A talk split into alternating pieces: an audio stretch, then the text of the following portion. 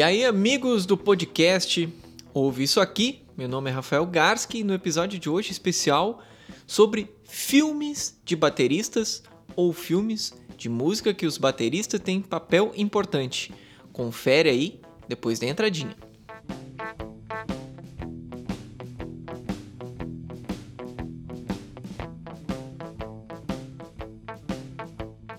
Muito bem, pessoal.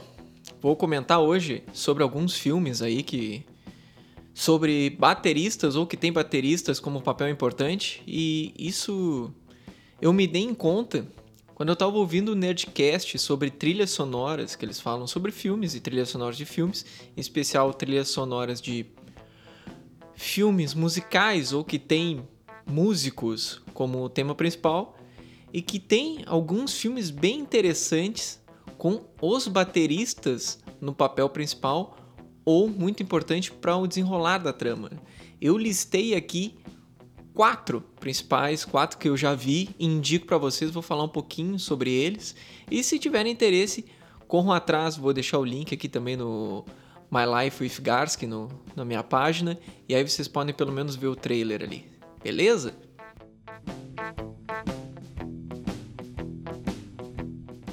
O primeiro que eu quero falar é um filme bem famoso na época, né?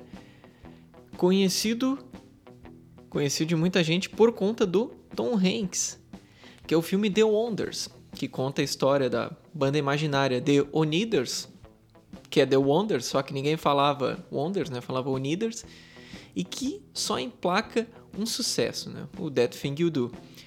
E Wonders e One Theirs é muito por causa da frase One Hit Wonder, que é da banda que só consegue emplacar um sucesso na carreira. E ele só começa a ter visibilidade nesse filme, né? A banda, que é um quarteto, só começa a ter visibilidade quando troca o baterista. Era uma banda de rock bem lento, né? Rock aquele para dançar junto, que né, chamar na década de 50, 60. E o baterista se invoca e começa a tocar um rock mais rápido. E essa música, que é o That Thing You Do, que era uma baladinha, passa a ser um rock dançante. E nesse show, não me lembro se é no primeiro show ou se é nos, são nos primeiros shows, eles encontram o empresário que vai levar eles para para TV, que vai levar eles para tudo que é lugar, o Tom Hanks, que também, se eu não me engano, é produtor desse filme. E o filme mostra a ascensão e a decadência dos membros da banda, né? Focando em especial no baterista, que o baterista é, é o, o mais músico deles que estão ali nessa banda, né? E esse filme tem muita coisa legal aí, o roteiro é muito bom, a trama é muito boa e é interessante ver, né? The Wonders, essa é a minha primeira dica de filme sobre bateristas. O segundo filme é um pouquinho mais antigo, ele é mais underground. Mas quem gosta de percussão, quem gosta de música, quem gosta de banda marcial, vai conhecer esse filme. Ele não é tão fácil de achar. Eu não sei, se, eu não procurei nenhum dos streamings aí, mas eu acho que é bem válido para todo mundo aí. Quem tiver condição, procurar. O nome do filme é Drumline. E ele conta a história de um garoto negro de família suburbana que passa para a banda marcial da escola. Isso eu tô falando tudo de cabeça, eu não tô, não fui atrás para ver como é que se essa história realmente é dessa maneira. Se ele estava na escola ou na faculdade, mas se eu não me engano era na escola. E ele tem um problema, ele toca muita, ele toca muita percussão, toca muito caixa. Só que a parte teórica é uma coisa que ele não entende, que ele não gosta, ele não, ele não consegue compreender. Ele tem uma dificuldade para essa parte aí de, de teoria musical, que é a partitura. Né? E isso começa a tirar ele da banda. E essa parte dele entrar também na banda, né? A banda principalmente formada por gente uh, mais humilde, até a maioria negra, né? Fica com a música fica como plano de fundo dessa questão do preconceito e da classe social dele. É um baita filme. E, e tem uma coisa nesse filme que me chama muita atenção. Primeiro, ele toca demais, né? Faz todos aqueles equilíbrios com a. aqueles trejeitos com a baqueta, aquela mudança, né? Só que lá, uma coisa que me fez enlouquecer nesse filme foi o software que eles usam para escrever as partituras. E como era fácil. Ele tinha uma caixa instrumentada e ele sentia o que, que era borda, o que, que era centro, mas acima de tudo ele sabia o que, que era mínima, colcheia, semicolcheia, fusa. Isso era muito legal naquele software, eu nunca encontrei. Eu gostaria de ter encontrado isso aí. E também mostra assim é, um pouco de inveja né, que a gente tem das escolas terem esse tipo de cultura e esse tipo de equipamentos, em especial para música. Esse filme também ele aparece na biografia do Travis, que eu tô lendo agora e não terminei, e falando que eles iam fechar um, um cinema pro Travis assistir esse filme em especial. E, não, e se eu não me engano, não era da época assim do Travis. Esse, esse filme é mais antigo, assim, acho que é antes dos. no início dos 2000 ou ali pelo início.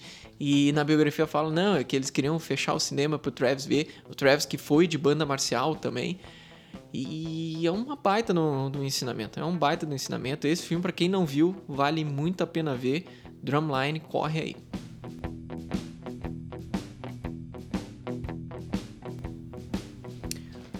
Agora eu vou falar de uns filmes mais recentes e também que eu, foram os mais recentes que eu vi. Vou pela ordem que eu assisti.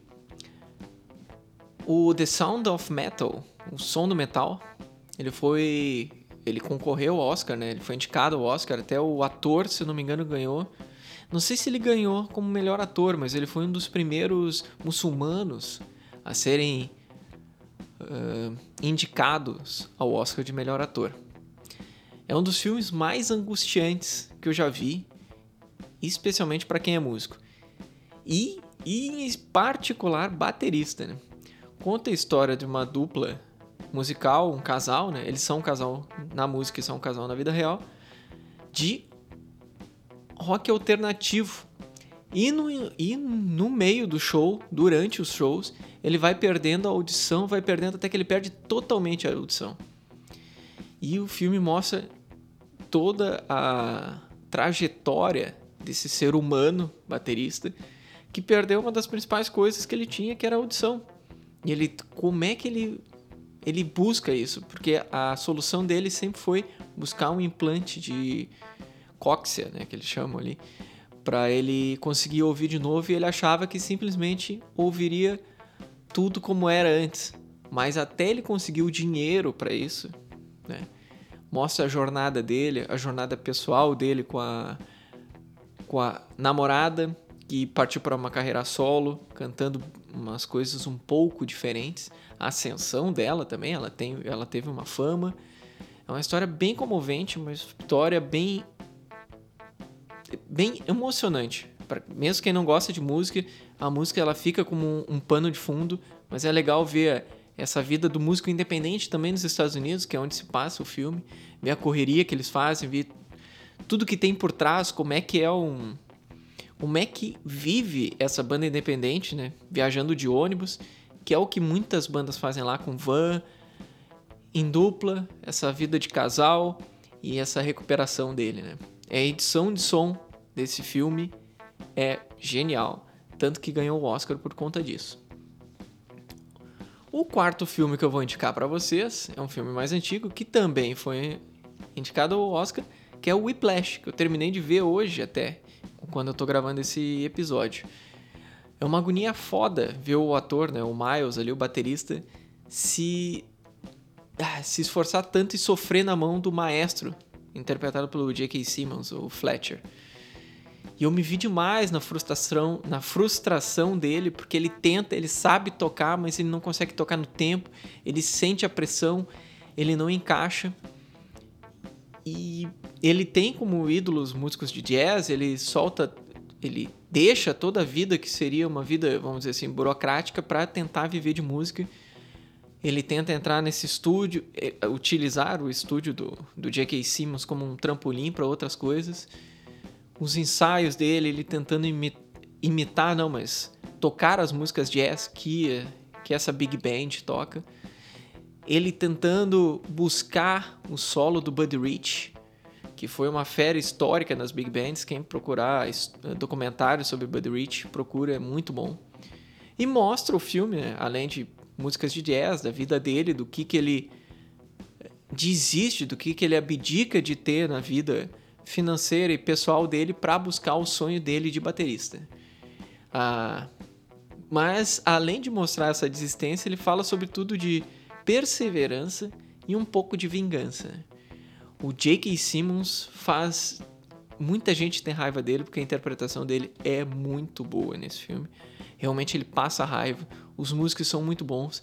Eu vi várias falhas de cortes do Miles tocando ali, né, do, do ator, tocando bateria e do que realmente estava sendo mostrado na tela. Então existe tons ali que ele não está tocando, tom e surdo, então ele não faz exatamente. E quando dá os cortes, principalmente no zoom, para ver o que, que ele está fazendo, dá para ver que os braços não são dele.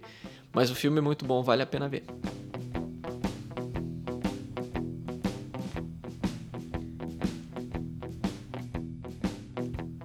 terminar esse programa, eu vou deixar só mais duas diquinhas assim de, de bateristas ou bateria que mostra, né? No, no, no, algum, duas, se eu vou lembrando, eu vou falando.